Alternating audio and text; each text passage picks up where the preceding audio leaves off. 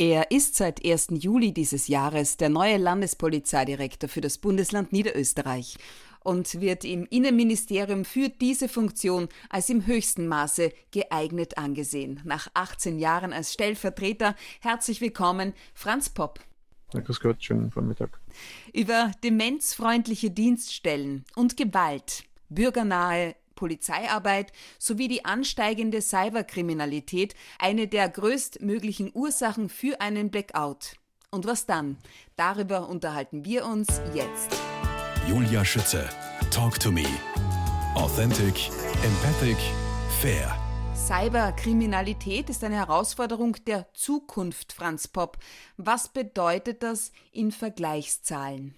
Also wir haben in den letzten Jahren einen deutlichen Anstieg bei Cyberkriminalität wahrnehmen können, wobei man da genaue Unterscheidungen treffen muss, also zwischen der Cyberkriminalität im engeren Sinne, das sind eben diese Hackerangriffe auf Computersysteme, die sind in absoluten Zahlen nicht so dramatisch gestiegen. Was natürlich äh, sich äh, wesentlich verlagert hat, ist die Kriminalität von der herkömmlichen analogen Kriminalität ins Internet, also Betrügereien, Internetbetrügereien, da haben wir also ganz massive Anstiege bei der Cyberkriminalität im engeren Sinne. Das ist zwar sehr, sehr unangenehm und für die Betroffenen sehr unangenehm, aber da sind die Steigerungszahlen doch, also die absoluten Zahlen doch äh, noch glücklicherweise relativ überschaubar. Worin liegen jetzt die größten Herausforderungen bei der Bekämpfung von Cyberkriminalität? Die größten Herausforderungen liegen darin, äh, nachvollziehen zu können, wer die Täter sind, beziehungsweise wo die sitzen. Und die sitzen erfahrungsgemäß nicht in Österreich. Das heißt, die sind teilweise sehr, sehr weit weg, sitzen teilweise in afrikanischen Ländern, sind daher für die österreichische Polizei und auch für die österreichische Justiz praktisch nicht zu bekommen oder nicht leicht zu, zu fassen. Und daher legen wir einen großen Wert darauf, die Leute in der Prävention zu informieren, also in der Vorbeugung über aktuelle Kriminalitätsformen, wenn wir sie registrieren, bewusst das wahrzunehmen und, und sie auf die aktuellen Formen, Betrugsformen, ich denke hier an den Polizisten, Neffentrick und so weiter, alles was aktuell ist, sie aktuell zu informieren, um nicht Opfer einer Straftat zu werden. Wo werde ich da informiert? Ich habe noch nie so eine Info direkt bekommen. Also wir versuchen auf alle möglichen Kanälen, also über Social Media, also Facebook, Twitter. Sie können die Homepage der Landespolizeidirektionen, unter anderem der Landespolizeidirektion Niederösterreich einsteigen. Bundeskriminalamt gibt immer wieder aktuelle Informationen heraus und wir versuchen auch in den bei den herkömmlichen Medien, Printmedien, Leute zu informieren, um nicht Opfer von äh, strafbaren Handlungen zu werden. Und zuletzt bei diesen diversen Tricks sind die Opfer zumeist betagte Menschen gewesen, die da überrumpelt wurden, teilweise sehr gut gemacht. Und daher müssen wir da über die, ihre Verwandten und, und, und Bekannten versuchen, sie zu informieren, auch über Bankbeamte, wenn, wenn Geld behoben werden soll. Cyberangriffe gelten neben Extremwetterereignissen, technischem Versagen und Komplexitätsüberlastung zu den größtmöglichen Ursachen für einen Blackout. Nun, Herbert Sauruck, Präsident der österreichischen Gesellschaft für Krisenvorsorge, hat im Blackout Opener Interview davon gesprochen, dass er das Grundproblem jetzt bei der Exekutive im Falle eines europaweiten Blackouts darin sieht, dass, dass es zu wenig Einsatzkräfte geben wird. Was sagen Sie dazu? Das sehe ich teilweise äh, etwas anders. Wir haben natürlich Vorsorge getroffen, dass wir bei der Landesleitzentrale, die bei uns die Notrufen, die ganzen Einsätze koordiniert, dass da entsprechende Vorsorgen getroffen sind um einen Ausfall äh, möglichst zu verhindern. Wir haben auch äh, Redundanzen, dass eine, ein anderes Bundesland übernehmen kann. Und genauso haben wir in den Bezirken und Städten eine gewisse Vorsorge getroffen.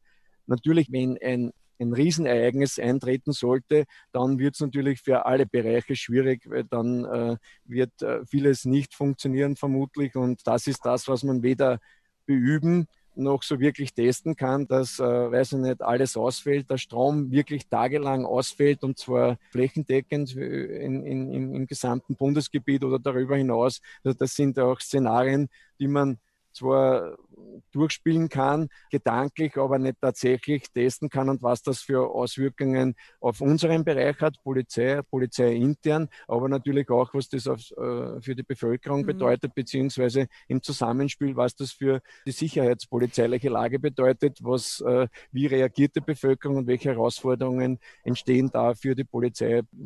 Aktuell mit der Corona-Pandemie haben wir einige Ansätze erlebt, äh, gerade nach dem Lockdown, wo verschiedene Bereiche, was, was unheimlich wichtig ist, wo die Leute sehr sensibel reagieren. Aber letztlich, das kann man sich nur gedanklich vorstellen, aber man kann es nicht wirklich trainieren. Mhm. Und das ist das, äh, das, das ist die Schwierigkeit dabei.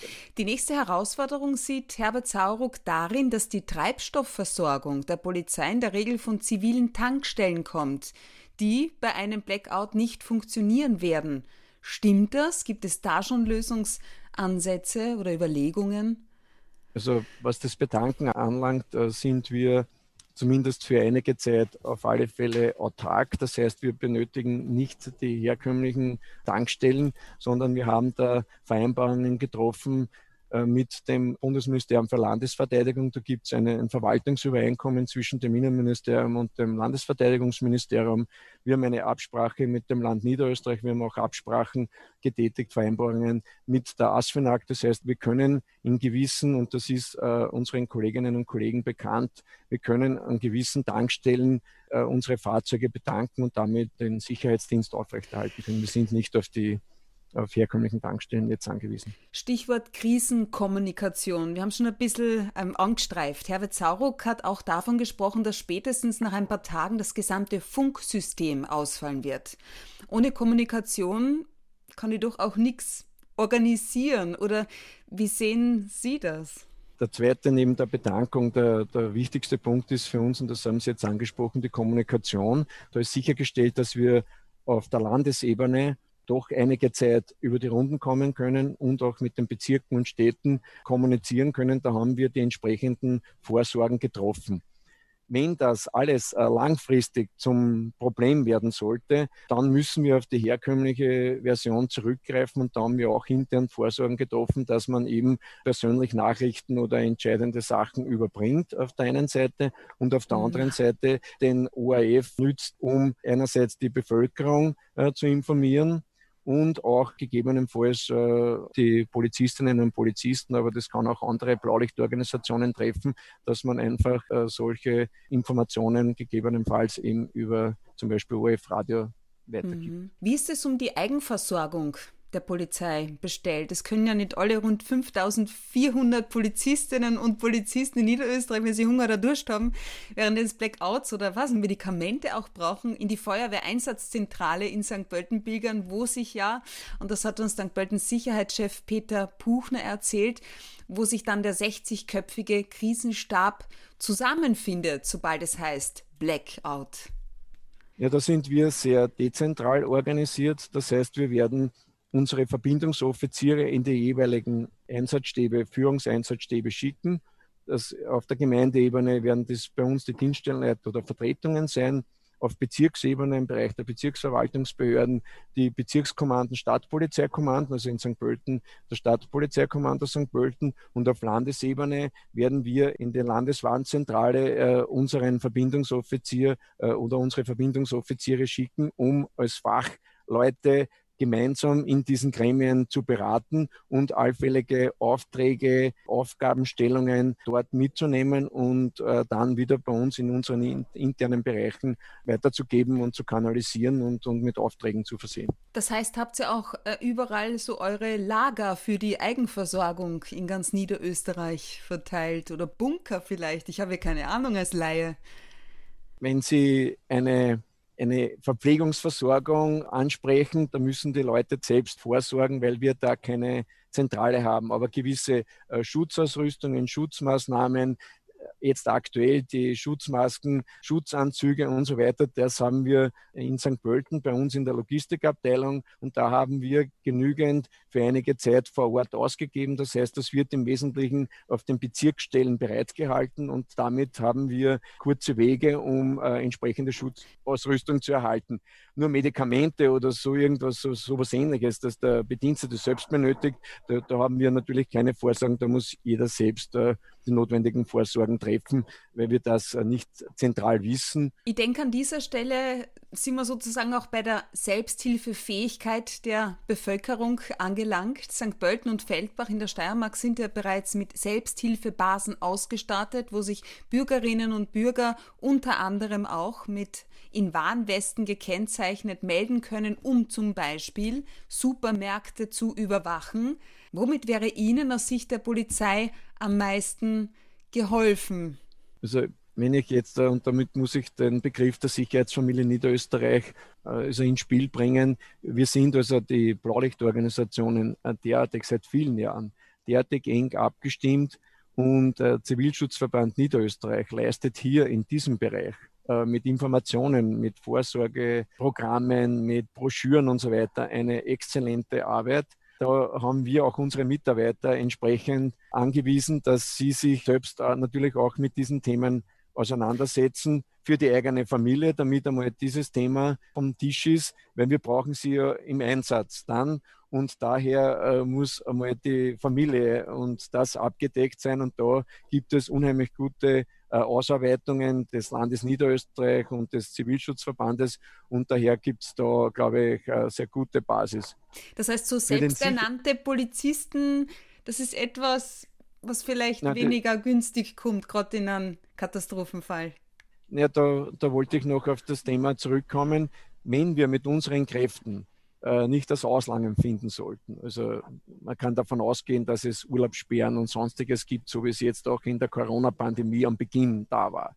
Also wenn wir da nicht das Auslangen finden, dann ist ein wesentlicher Unterstützer das österreichische Bundesheer. Das heißt, da wird es zu einem sicherheitspolizeilichen Assistenzeinsatz kommen, werden die entsprechenden Behörden, ob Gemeinden, die Bezirksverwaltungsbehörden, das Land oder auch wir eben entsprechend das österreichische Bundesheer anfordern. Und das heißt, wir werden dann wenn wir wirklich nicht auskommen, dann ähm, über, mit dem Assistenzeinsatz wesentlich mehr Kräfte zur Verfügung haben, um ihnen punktuell Aufgaben zu übertragen, die an sich eigentlich Polizistinnen und Polizisten machen müssen. Mhm.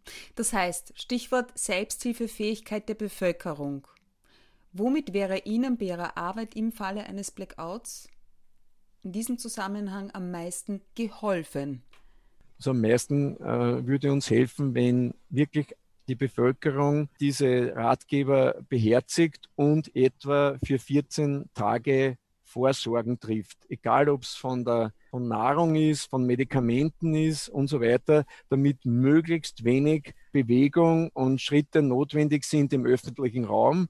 Man kann davon ausgehen, dass äh, Geschäfte möglicherweise oder höchstwahrscheinlich geschlossen sind, dass das Bezahlungssystem nicht funktioniert und, und, und, dass da Vorsorgen getroffen wurde oder Absprachen getroffen wurden, sodass äh, im Wesentlichen diese Versorgung in der Familie gewährleistet ist und unnötige Wege und unnötiger äh, Energiebedarf und Ärger vermieden wird. Meines Wissens nach haben die Spitäler vorgesorgt für den Bereich ihrer Versorgung. Das heißt, äh, dort wird ein Notbetrieb immer wieder funktionieren.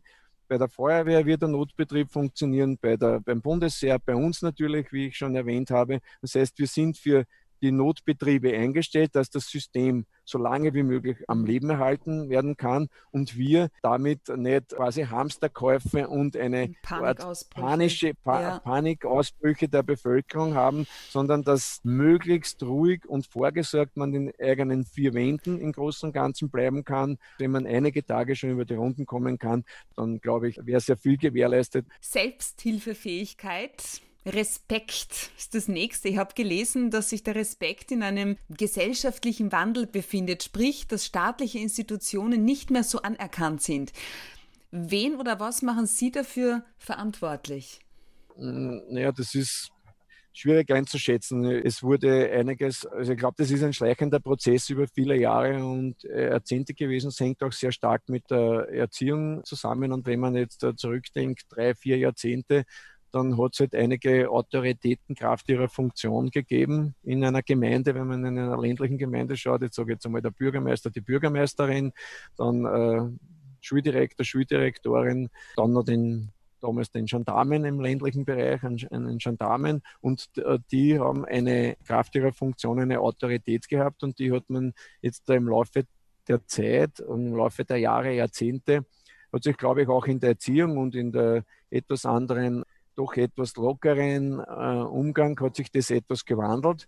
Das möchte ich gar nicht als negativ bewerten, aber natürlich macht es dann in schwierigen Situationen, und Blackout wäre eine höchst schwierige Situation, nicht ganz einfach, in der, in der Kommunikation durchzudrängen, dass gewisse Maßnahmen, die einfach erforderlich sind, dass die auch eingehalten werden. Mhm. Was halten Sie von meiner These, dass Angst der Hauptauslöser für Aggression ist und Feindseligkeit? Äh, Angst wird, wird eine ganz wesentliche Rolle spielen, aber ich glaube auch, dass äh, die Leute immer stärker egozentrisch veranlagt sind und sehr stark ihre eigenen Interessen verfolgen und das aus Angst äh, vielleicht vielleicht auch aus Angst, aber das Miteinander doch etwas gelitten hat in den letzten Jahren und genau dieses Miteinander, diese vernünftigen nachbarschaftlichen Beziehungen helfen uns ja in vielen Bereichen. Mhm. Apropos Miteinander, ich habe da einen ähm, ganz interessanten Spruch gefunden und zwar, wer will, dass sein Sohn Respekt vor ihm und seinen Anweisungen hat, muss selbst große Achtung vor seinem Sohn haben. Wie sehen Sie das?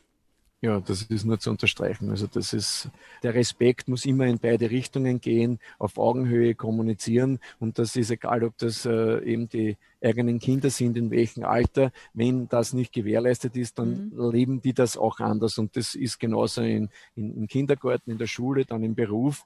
Wenn das Klima entsprechend ist und das gilt auch für die Familie, dann wird es dort äh, auch kein Problem an sich geben. Wenn aber da irgendwas schiefgelaufen ist, dann gibt es die Auswirkungen, die wir dann punktuell wahrnehmen. Vor wen haben Sie größten Respekt?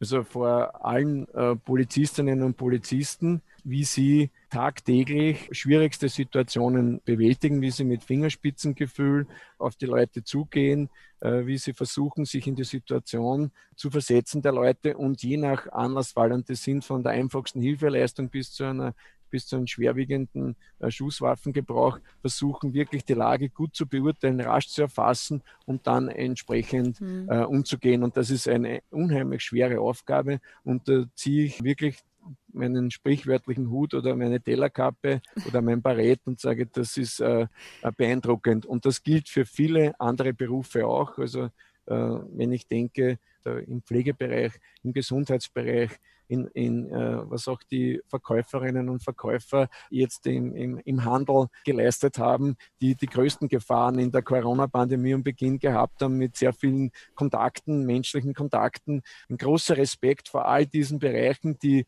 jetzt zur unmittelbaren Versorgung notwendig sind. Da habe ich sicher viele vergessen. Da gibt es eine ganze Bandbreite und äh, das ist beeindruckend und das hat aus meiner Sicht sensationell funktioniert. Und auf diese Leute können wir uns auch in dem Fall eines Blackouts sehr, sehr gut verlassen, weil die sind die Leistungsträger und die werden das System, solange es irgendwie geht, äh, am Leben erhalten. Herr Generalmajor Franz Popp, geboren worden am 24. November 1963 in Eggenburg, Bezirk Horn, in Niederösterreich im östlichen Waldviertel. Es war eine unbeschwerte Kindheit für Sie, haben Sie mir im Vorfeld verraten, behütet, geborgen. Was hat die Unbeschwertheit ausgemacht? Ja, ich hatte mit meinem Bruder, der etwas jünger ist, hatten wir äh, sehr viele Freiräume. Wir hatten eine, äh, meine Eltern hatten eine kleine Dienstwohnung. Mein Vater war bei der Straßenmeisterei im Landesdienst beschäftigt und wir hatten eine Dienstwohnung und ich bin in, in der Straßenmeisterei Eckenburg quasi aufgewachsen, habe dort äh, vieles mitgesehen und rund um mich hatten wir alle möglichen sportlichen Anlagen also vom mhm. Fußballplatz über den Tennisplatz und Handballplatz und äh, hatte ich alle Möglichkeiten, um mich körperlich zu ertüchtigen. Und was wir auch nicht hatten, ist lange Zeit ein Fernsehgerät oder sonstige technische Geräte. Das heißt, es gab in der Schule ein bisschen was zu lernen. manchmal mehr, manchmal weniger. Und irgendwann gab es dann FS1 und dann, FS2. irgendwann gab es das und, und zum Beginn nur, nur, nur, nur, bei, nur bei diversen Anlassfällen. Ja bei einer Skiweltmeisterschaft und so weiter, da durften oder ein, ein Neujahrskonzert, das durften wir beim ehemaligen Chef meines Vaters, wir hatten schon ein Fernsehgerät, durften wir dann äh, mhm. mal äh, eine Stunde, eineinhalb zuschauen und äh, wir wurden nicht von, von technischen Geräten irgendwie beeinflusst, sondern wir haben dann die persönlichen Kontakte genützt zur Bewegung. Ihr erster Berufswunsch war Profifußballer. Aus welchem Grund sind ja. Sie davon abgekommen, haben nach der Matura die Grund- und Offiziersausbildung Gendarmerie gemacht und in weiterer Folge dann auch das Bachelor- und Masterstudium an der FH Wiener Neustadt? Was war der Auslöser? Ja, ich, ich habe einmal begeistert Fußball gespielt, war auch angeblich nicht so untalentiert, nur aufgrund der örtlichen Gegebenheiten äh, nämlich dass in der Nähe kein damals oder heute würde man sagen Fußballakademie oder Leistungszentrum gegeben hat, sondern das nächste war in Stockerau und das war mit einem beruflichen Handwerk wäre das verbunden gewesen und ich an sich äh, schulisch äh, ganz passabel war, so hat sich dann das Thema eigentlich nicht mehr ergeben. Also ich habe dann das Gymnasium besucht, also weiter besucht mhm. und, und, und auch abgeschlossen. Und daher war eine Veränderung nach Stockerau, um einen handwerklichen Beruf zu lernen und dann in ein Leistungszentrum zu gehen und vielleicht dann das weiterzuentwickeln, war dann eigentlich nach kurzer Beratung kein Thema.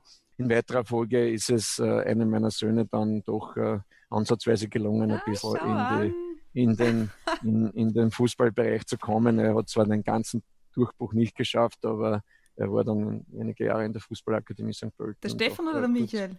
Welcher der jetzt? Michael. Der Ältere?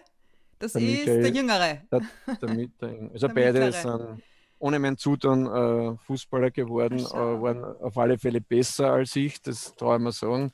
Der Michael war sogar äh, kurz eben Profifußballer einige Jahre in, beim SK in St. Pölten und, äh, und auch äh, Kapitän der Mannschaft. 2009 bis 2013 ist er dort tätig gewesen nach der Fußballakademie. Großartig. Was macht Ihre Tochter beruflich? Ist sie in den Sport gegangen? Nein, die hat ein Trauma erlitten, nämlich sie musste als junges Mädchen eigentlich immer wieder den Buben beim Fußballtraining oh oder Spielen zuschauen. Und die hat dann äh, ja, das ist nicht anders gegangen. Die musste, die hat dann, äh, also sportlich nichts, sie hat, mhm. äh, hat eigentlich dann äh, kurz musikalisch was gemacht und Schau. ist in der Buchhaltung eines, eines großen äh, holzfarbenden Betriebes in Stuttgart derzeit tätig. Schön. Weil wir über Ausbildung sprechen und Ansporn, wie bei den ÖBB ist auch bei der Polizei derzeit ein Generationenwechsel im Gang. Die Generation Babyboomer geht in Pension. Vor welchen Herausforderungen steht die Polizei damit? Wie gehen Sie damit um? Der große Herausforderung ist, äh, diesen Wissenstransfer zu schaffen von den sehr, sehr routinierten und wirklich exzellenten Kollegen, die nach 40, 42 Dienstjahren in den Ruhestand wechseln, dass wir den notwendigen Wissenstransfer schaffen. Das ist eine der Herausforderungen. Aber sonst äh, ist das ein, natürlich ein Schulungsaufwand, ein Schulungsproblem, ein Kapazitätsproblem. Aber derzeit sind wir da sehr, sehr gut unterwegs. Der Beruf ist an sich sehr, sehr begehrt. Man hat auch jetzt, glaube ich, in der Corona-Pandemie-Phase gesehen, wie wichtig ein sicherer Beruf ist, ein sicheres Einkommen ist. Wir haben derzeit genügend Bewerber mit entsprechender Qualität und äh, ja. wir können die Besten aussuchen und, und es haben jetzt, und das sage ich allen, äh, bei den Aufnahmen oder nach der Aufnahme beziehungsweise der Grundausbildung, sie haben derzeit alle Möglichkeiten, weil in allen Sparten, in allen äh, Funktionen, Führungsfunktionen ein derartiger Generationswechsel im Gang ist. Also sie haben alle Perspektiven, sie müssen entsprechend an sich arbeiten, dann mhm. haben sie die Möglichkeit auch äh, eben bis zum Landespolizeidirektor bis zur Landespolizeidirektorin. Na bitte. ich habe auch gelesen, seit 2015 nehmen Sie schon deutlich mehr Personen auf, als in den Ruhestand gehen. Sie persönlich verbinden mit Ihrem Job in erster Linie Dienstleistungen für die Bürgerinnen und Bürger, um Sicherheit bzw. das subjektive Sicherheitsgefühl zu gewährleisten. Da sind wir wieder bei der Sache mit dem Respekt, die mich doch sehr auch beschäftigt. Zumal ich ähm, bei meinen Recherchen auch auf den Satz gestoßen bin, Wissen ist Macht, aber nur der Charakter verschafft Respekt und Anerkennung. Inwieweit wird das beim zweitägigen Auswahlverfahren von Polizeianwärterinnen und Anwärtern berücksichtigt, getestet? Kommen da manche wirklich hin mit komplett falschen Vorstellungen auch? Ja, sicher. Also es kommen einige und das versuchen wir Das versuchen wir in den Hearings und da gibt es ja auch ein persönliches Gespräch in den Hearings auszuloten und äh, die Leute auch natürlich zu informieren. Manche kommen tatsächlich mit falschen Vorstellungen zu Beispiel? uns. Äh, Sie können sich nicht vorstellen, äh, dass Sie zu ganz schwierigen Einsätzen kommen. Sie können sich nicht vorstellen, dass Sie durchaus mehrere Wochenende äh, oder, oder in, der, in der Nachtzeit Dienst machen müssen. Also da, die haben Sie offensichtlich nicht entsprechend informiert. Und wenn ich aber die Work-Life-Balance, die un, unbestritten wichtig ist, darin sehe, dass ich jedes Wochenende frei haben will oder äh, keinen Nachtdienst haben will, dann ist die Polizei nicht die richtige Adresse. Wann ist die genau Polizei die richtige Adresse? Die Polizei ist die richtige Adresse, wenn ich erstens mit Menschen arbeiten möchte und nicht hinter einem Bildschirm, wenn ich auf die Leute zugehen will, wenn ich kommunikationsbereit bin und wenn ich auch dem Recht, dem Rechtsstaat zum Durchbruch verhelfen möchte und dadurch eine Ordnung in einer Gesellschaft mitgewährleisten möchte, dann bin ich bei der Polizei richtig. Mhm. Zwei Jahre dauert die Polizeiausbildung. Was zeichnet ja. das Bildungszentrum der Sicherheitsakademie in Niederösterreichs Landeshauptstadt in St. Pölten aus? Man muss sagen, dass wir drei Bildungszentren im Bundesland Niederösterreich haben. Die haben derzeit noch unterschiedliche Aufgabenstellungen. Also wir haben in Ibs, in Dreiskirchen und in, in St. Pölten Bildungszentren und in allen drei Standorten haben wir äh, Kurse. Das heißt, wir haben derzeit in St. Pölten unter Anführungszeichen noch den Umstand, dass dieses Bildungszentrum in erster Linie für die Ergänzungsausbildung der sechsmonatigen Vertragsbediensteten für den Fremden- und Grenzpolizeilichen Dienst errichtet wurde. Österreichweit finden diese Ausbildungen derzeit in St. Pölten statt. Die werden auch im kommenden Jahr noch stattfinden. Aber im kommenden Jahr wird es erstmals einen herkömmlichen Kurs geben, also eine zweijährige Ausbildung, eine Grundausbildung. Das wird ein Novum für St. Pölten sein. Das ist in den anderen beiden Standorten Standard. Und daher kann man jetzt da nicht wirklich vergleichen. Wir sind mit allen mhm. drei Standorten in einer sehr, sehr guten Kooperation. Wir stellen auch einen Großteil der Lehrerinnen und Lehrer der Hauptamtlichen, die sind im Wesentlichen auch aus, aus, dem Bundesland Niederösterreich, also exzellente Führungskräfte, die die jungen Kolleginnen und Kollegen ausbilden sollen. Wir führen das Auswahlverfahren durch als Landespolizeidirektion, dann werden sie ausgebildet und dann kommen sie quasi wieder zu uns zurück und werden auf die den Dienststellen zugewiesen, wo der größte Bedarf besteht. Das ist üblicherweise rund um Wien und dort werden sie in den exekutiven Außendienst dann tatsächlich längerfristig eingeführt. Es gibt noch zwei Praxisphasen natürlich während der Ausbildung und es wird sehr viel die soziale Kompetenz in der Ausbildung, in der Grundausbildung trainiert, nicht nur die die rechtlichen Rahmenbedingungen, sondern auch sehr viel die persönliche Weiterentwicklung, die soziale Kompetenz, Rhetorik und so weiter. Also es gibt da mhm. viele Bereiche, wow. die da in dieser 24-monatigen Ausbildung. Und auch die Grammatik wird abgetestet, habe ich gelesen. Ja, man sollte Wahrnehmungen zumindest so zu Papier bringen können, dass jemand Dritter, also die Justizbehörden oder die Bezirksverwaltungsbehörden, dann das weiter verarbeiten können. Da würde man gar nicht glauben, dass das immer so einfach ist. Ja, ja. Ihr absoluter Fokus, Franz Bob, liegt auf bürgernaher Polizeiarbeit. Aus welchem Grund ja. zum einen? Und auf welche Art und Weise wird daran im flächenmäßig größten Bundesland Österreichs gearbeitet? Also ich bin davon überzeugt, dass die Bürgernähe, eine vernünftige Bürgernähe, das heißt nicht mit allen unter Anführungszeichen verhabert sein und, und, und, und und befangen sein, sondern der Kontakt mit den Bürgern, das Um und Auf ist, dass man sich Vertrauen und das, was Sie vorher angesprochen haben, Respekt erwirbt. Weil man dann erkennt, dass hinter der Uniform ein, ein kompetenter Mensch steht und dass der und das sage ich immer allen Kolleginnen und Kollegen, dass wir für die Bevölkerung da sind und nicht umgekehrt.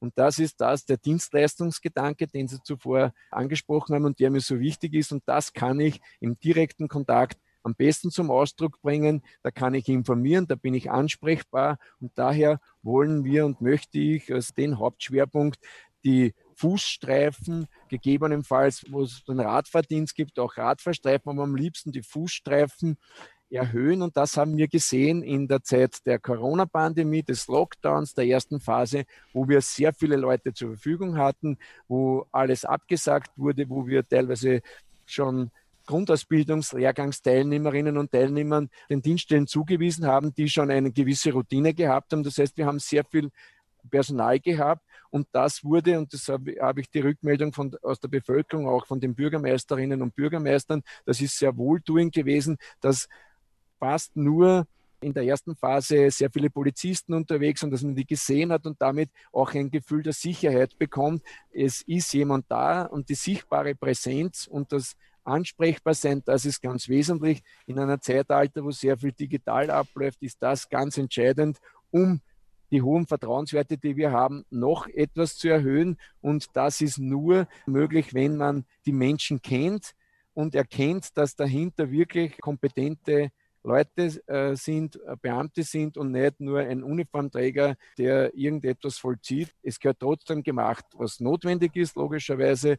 Und wenn was anzuzeigen ist, ist etwas anzuzeigen. Aber es ist das Wie, wie ich das durchführe, so ist es. das ist das ist das Entscheidende und das ist, äh, was ich immer den jungen Leuten mitgeben möchte und auch den Führungskräften, dass es in ihrer Verantwortung ist, dass man, wie man eine Amtshandlung durchführt, das liegt sehr oft an den Kolleginnen und Kollegen, das war's, sagt der Gesetzgeber oder wir als Auftragerteiler mit Erlässen, mit Dienstanweisungen, das können Sie sich nicht aussuchen. Aber das Wie kann man gestalten mit Höflichkeit, mit Respekt, mit Wertschätzung, da kann man äh, sehr viel Positives beeinflussen und so stelle ich mir eine Polizei im Bundesland mhm. Niederösterreich vor. Apropos Verantwortung, Franz Bob, wo ich habe zweimal wirklich hinschauen müssen, als ich es gelesen habe, war die Bemühung oder sagen wir das Bestreben der Polizei, Niederösterreichs Polizei im Besonderen nach dem Zertifikat demenzfreundliche Dienststelle. Ich muss gestehen, ich habe davor noch nie etwas Ähnliches gehört. Was hat es damit auf sich? Was sind die Hintergründe in Sachen Polizeiarbeit? Also wenn man sich die demografische Entwicklung der Bevölkerung ansieht, und ich habe dazu auch eine Masterarbeit äh, verfasst an der Fachhochschule Wiener Neustadt, dann äh, ist die Entwicklung ganz eindeutig, dass die Leute immer älter werden, dass sie sehr lange auch gesund sind, aber dass zum Beispiel ab dem 75. Lebensjahr das Ausmaß der Krankheiten zunimmt, rasant zunimmt. Da gibt es entsprechende Studien. Daher äh, ist es notwendig zu wissen, wenn jemand erkrankt und zum Beispiel eben dement wird, was heißt das fürs Einschreiten, fürs Agieren, wenn Anzeigen erstattet werden, wenn wieder ältere Menschen, ohne das bewusst zu tun, einfach das Altersheim, das Pflegeheim verlassen, unbemerkt und wir dann wiederum nach ihnen fahnden, sie manchmal auch aufgreifen. Und um das bewerten zu können, hat die Sicherheitsakademie gemeinsam mit der Donau-Universität ein entsprechendes äh, E-Learning-Modul entwickelt, das ich selbst absolviert habe, das ich hochinteressant gefunden habe. Und da haben wir dann über die Zwischenvorgesetzten massiv darauf hingewiesen, dass äh, zweckmäßig wäre und äh, eigentlich nicht nur zweckmäßig wäre, sondern äh, unbedingt notwendig wäre, dieses E-Learning-Modul zu absolvieren. Und wenn eine Dienststelle in einem bestimmten Ausmaß über 70 Prozent einer Dienststelle das positiv absolviert haben, dann kann man sich zertifizieren lassen. Und äh, da gibt es ein entsprechendes Schild und das Schild kann an der Dienststelle angebracht werden und da, damit gibt es den Hinweis auch nach außen. Und das ist genau das ähm, Puls der Zeit zu sein, die äh, Entwicklung in der Bevölkerung auch wahrzunehmen und auch darauf entsprechend reagieren zu können. Weil Sie sagen, am Puls der Zeit und äh, es kann ja jederzeit passieren, so ist es auch mit dem Blackout. Jederzeit kann es passieren. Wir schrammen tagtäglich mehrmals an einem Blackout vorbei. Franz Bob, wir sind beim abschließenden Word Rap angekommen. Ein Blackout bedeutet für die Polizei eine große Herausforderung. Meine wichtigste Aufgabe dabei ist, den Führungs- und Einsatzstab intern entsprechend zu koordinieren. Mit Energie assoziiere ich spontan. Große Einsatzbereitschaft. Energieräuber sind viele technische Produkte, die, die wir nicht unbedingt benötigen. Als Energiequellen nutze ich? Ausdauer, Spaziergänge, Ausdauersport. Das ist meine Energiequelle. Franz Popp, Landespolizeidirektor für das Bundesland Niederösterreich. Ich bedanke mich bei Ihnen für das Gespräch und Ihre Zeit. Alles Gute für Sie und die Sicherheitsfamilie Niederösterreich. Herzlichen Dank.